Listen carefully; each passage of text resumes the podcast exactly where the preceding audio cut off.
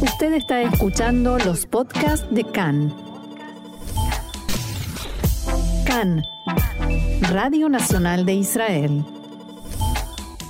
Seguimos adelante aquí en CAN, Radio Reca en español, Radio Nacional de Israel. Vamos a hablar ahora de economía porque el titular del Banco Central, Amir Yaron, anunció que la Comisión de Política Monetaria del banco decidió aumentar la tasa de interés a 0,35%.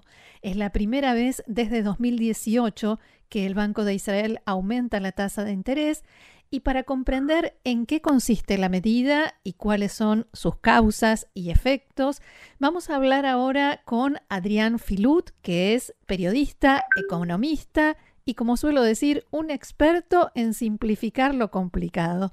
Hola Adrián, ¿cómo estás? Shalom Roxana, ¿cómo te va?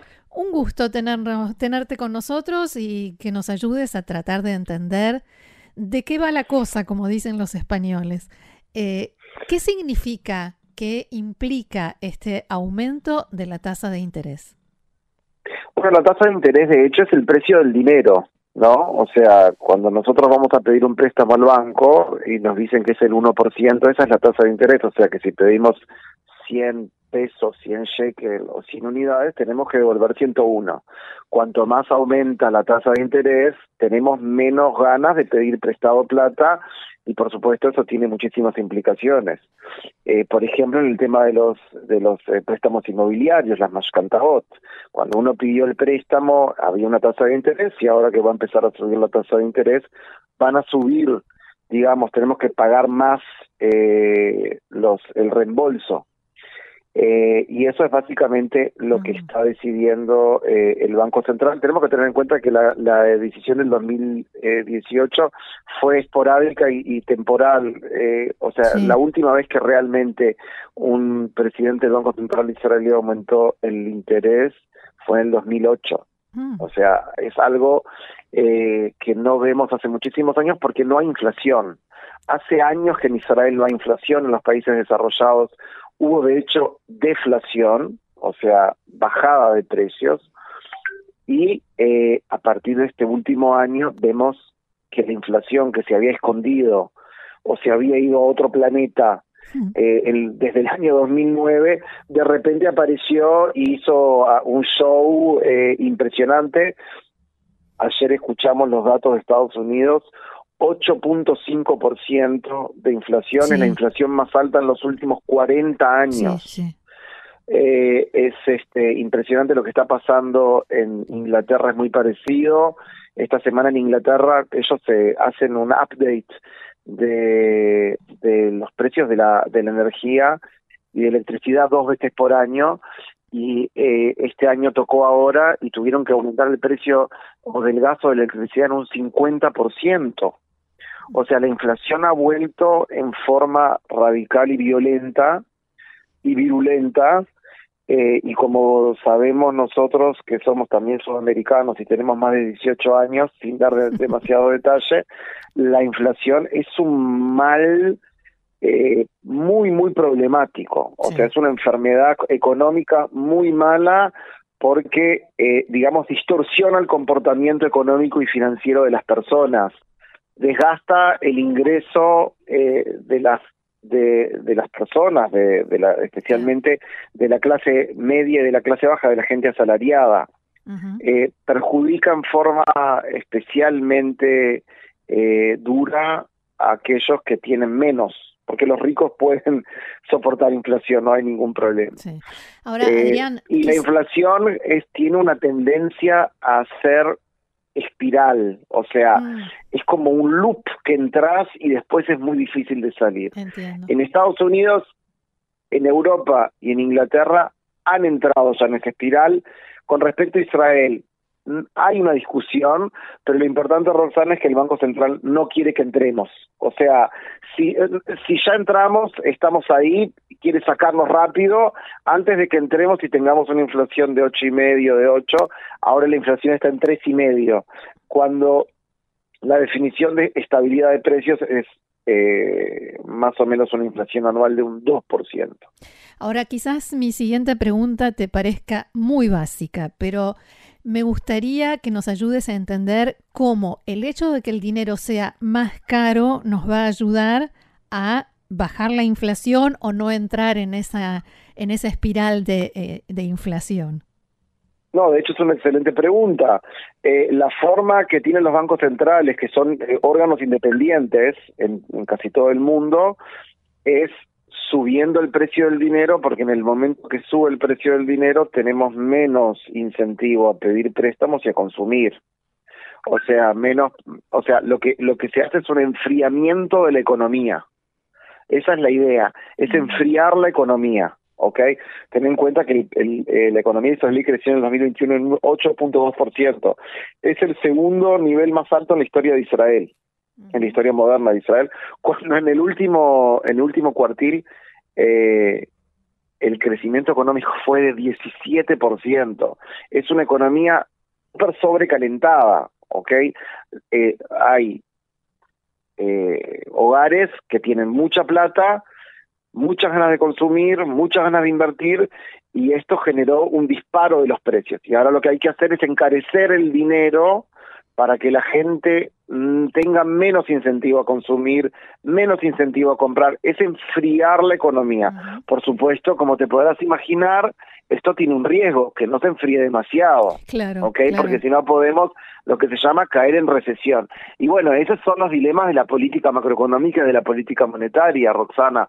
Es siempre tratar de tener, estar equilibrado, ¿no? Si se te va un poco, eh, digamos, el péndulo para el lado izquierdo, tirarlo un poquito para el lado derecho y viceversa. Mm.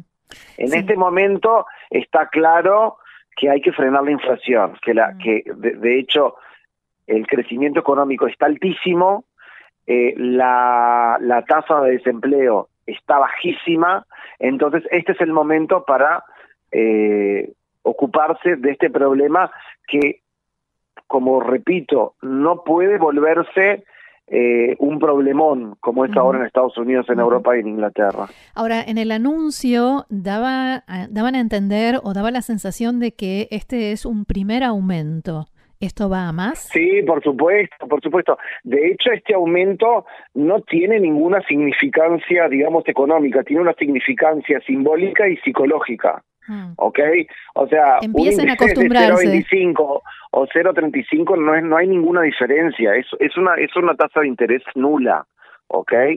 Pero ya sabemos que de acá a un año la tasa de interés va ya va a estar en 1,5%. ¿Ok? Y seguramente va a seguir subiendo, ¿ok? A niveles un poco más normales. Okay, o sea, cero es algo que a nivel histórico es no tiene parangón. Estuvimos en cero eh, durante muchísimo tiempo y de hecho eso es el interés, lo que se llama el interés nominal. Cuando le sacamos a eso la inflación, estamos hablando de tasas de intereses reales negativas. ¿Qué quiere decir una tasa de interés real negativa? Es que vos tenés 100 shekel, vas al banco, eh, al otro, al, al, a fin de año te devuelven 100, 100 shekel y otro medio shekel y el poder de compra de eso es lo que comprabas el año anterior con 99 shekel. Es decir, que perdés plata. Claro. ¿Ok? O sea, y esto es algo que genera muchísima eh, especulación y por eso vimos también muchísima gente comprando propiedades, ¿ok? Porque la gente que tiene dinero quiere que, la, que el dinero dé más dinero. Sí.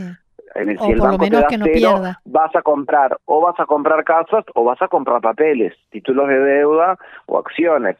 Por eso vimos los booms en esta última década, booms en el mercado inmobiliario y booms en el mercado financiero. Y bueno, esto hay que frenarlo. Y esta es la forma de frenar, encareciendo el dinero y subiendo la tasa de interés.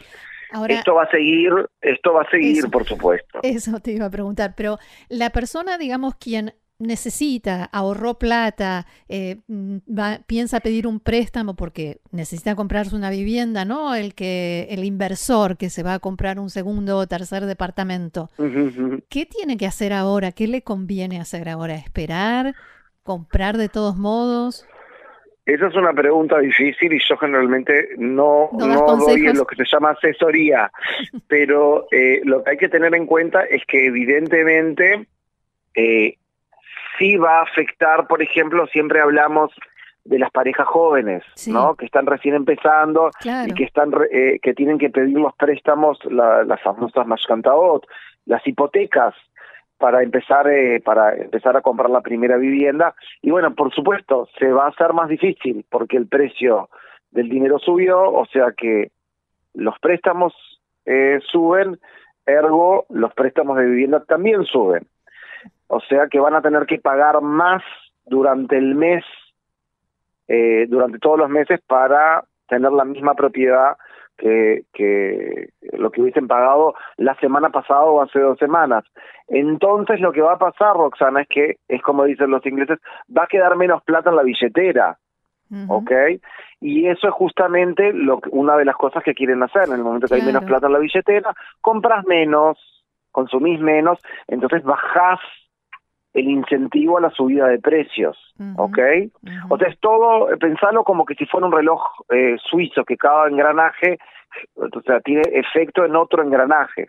Claro, uno mueve Esa es la idea, es enfriar la economía, ¿ok? Para frenar la subida eh, de precios.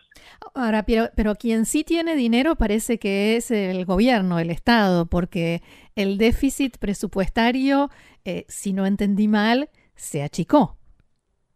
Sí, el déficit, eh, eh, el déficit fiscal, lo que llamamos déficit fiscal o déficit eh, presupuestario, llegó realmente a una a, un a un punto súper bajo que no vimos del 2017. De hecho, el primer trimestre del 2022, el gobierno israelí termina eh, lo termina con superávit fiscal, que es algo que no seguramente nunca lo habrás escuchado el término este, como ni como Argentina ni como israelí. Bueno, hay una cosa así que se llama superávit fiscal, ¿ok? Es como un elefante eh, violeta, sí, no, o sea, este, debe parecer algo totalmente o ilusorio o no o, imaginario, pero no existe. Eh, de hecho, los ingresos en el primer trimestre del, del Estado de Israel fueron más altos que los egresos.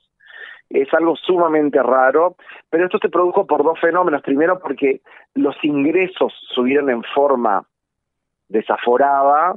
Esto tiene que ver con la reapertura de la economía después del COVID, ah. con el hecho de que el high-tech israelí sigue haciendo furor en el mundo y, y la demanda del high-tech israelí sigue subiendo, que las empresas siguen vendiendo, que la gente salió a comprar un montón, o sea que todos los impuestos que tienen que ver con consumo, eh, también subió, la gente salió a pasear, entonces también subieron, eh, entró más plata por el impuesto a la nafta, o sea, todo, eh, por supuesto hubo muy buen, hubo muy buen año en el mercado financiero, entonces los impuestos financieros también subieron, ni que hablar que los, todo lo que tiene que ver con los impuestos que tienen que ver con los bienes raíces, Mm. subieron impresionante porque la gente salió a comprar casas y aparte los precios de las casas también subieron. O sea, hay una especie de, de holgorio eh, en todo lo que tiene que ver con, con los ingresos eh, estatales que no tiene parangón. Estamos hablando de una subida de casi un 30%.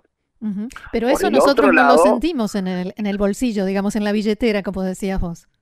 Bueno, eh, de hecho, la semana pasada, eh, Lieberman, el, el, ministro de Finanzas, decidió bajar el impuesto a la nafta, justamente por lo que estábamos hablando. Eh, el impuesto a la nafta eh, en Israel es casi un 50% del precio de la nafta, entonces como el precio subió muchísimo, porque la nafta está subiendo mucho en el mundo, uno de los principales, una de las principales razones que la inflación se disparó, no solo en Israel, sino en el resto del mundo, es la subida eh, eh, del, precio del combustible. de los precios de los combustibles. También por el COVID, pero especialmente ahora en esta última época por la guerra en Ucrania, ya que Rusia es uno de los principales exportadores de energía del mundo. Entonces, eh, vemos también que los precios de los combustibles subieron y Lieberman para bajar un poco, o sea, para no, no eh, hacerlo todavía más difícil, dijo, bueno, yo bajo un poquito, el, eh, como subió el precio, bajo un poquito el, El el, impuesto. eh, el impuesto y queda, o sea, el precio final termina quedando más o menos en el mismo lugar, digamos, Mm. ¿ok? Y eso lo puede hacer porque tiene, digamos, tiene reserva, ¿ok? Tiene, tiene al- almohadas de, de seguridad, ¿viste? Que, que, que, que no lo van a dejar en, un, en una situación fiscal complicada.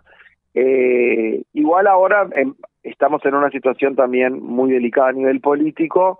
Sí. Eh, vamos a ver qué pasa con. Es muy peligroso esto que está pasando, que hay eh, olor a o- olor a elecciones y mucha plata en la en en en, eh, en, en la caja. Eso Mm. no, no es una buena no es una buena junta, como sabrás, Sí, Roxana. no es una buena combinación. Bueno, pero, no, no, no, no. pero es una buena excusa para volver a llamarte eh, próximamente. Mm, Depende de cómo se vayan desarrollando los acontecimientos, será lo que te vayamos a preguntar. Así que Adrián Filut, periodista, economista, muy claro, como siempre, muy didáctico. Muchísimas gracias y será hasta la próxima. Un placer a las órdenes. Shalom. Shalom. Hag Sameach.